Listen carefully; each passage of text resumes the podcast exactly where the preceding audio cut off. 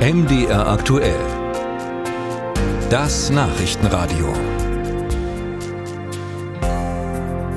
Ja, die Fronten, die schienen eigentlich verhärtet. Auf der einen Seite die Ministerpräsidenten, auf der anderen Seite der Bund.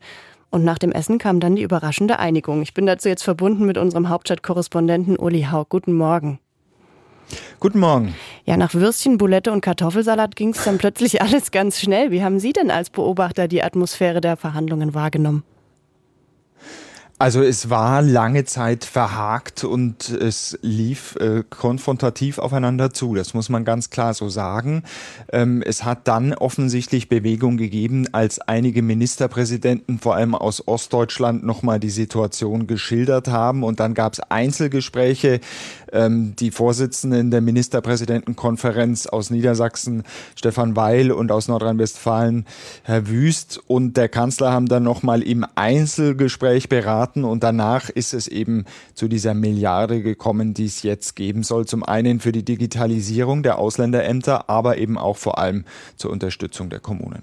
Die Länder haben sich trotzdem mehr erhofft, aber der Eklat ist jetzt am Ende ausgeblieben. Welche Reaktionen hören Sie denn auf diese Einigung bisher? Der Eklat ist ausgeblieben, ja, das war wohl ein entscheidender Punkt. Ähm, Henrik Wüst, wenn man ihn hernimmt aus Nordrhein-Westfalen, der Ministerpräsident sagt, mehr sei schlicht und einfach nicht möglich gewesen.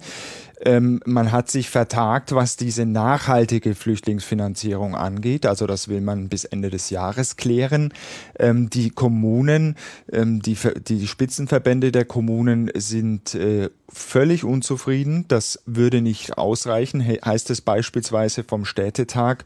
Und es gibt auch Kritik beispielsweise von grüner Seite, dass die Pläne, was Abschiebungen angeht oder auch was ähm, die Aufnahme von Asylverfahren an der EU-Außengrenze angeht, äh, zu weit gehen würden. Also es gibt äh, in allen Richtungen Unzufriedenheit. Insofern scheint es ein klassischer Kompromiss gewesen zu sein.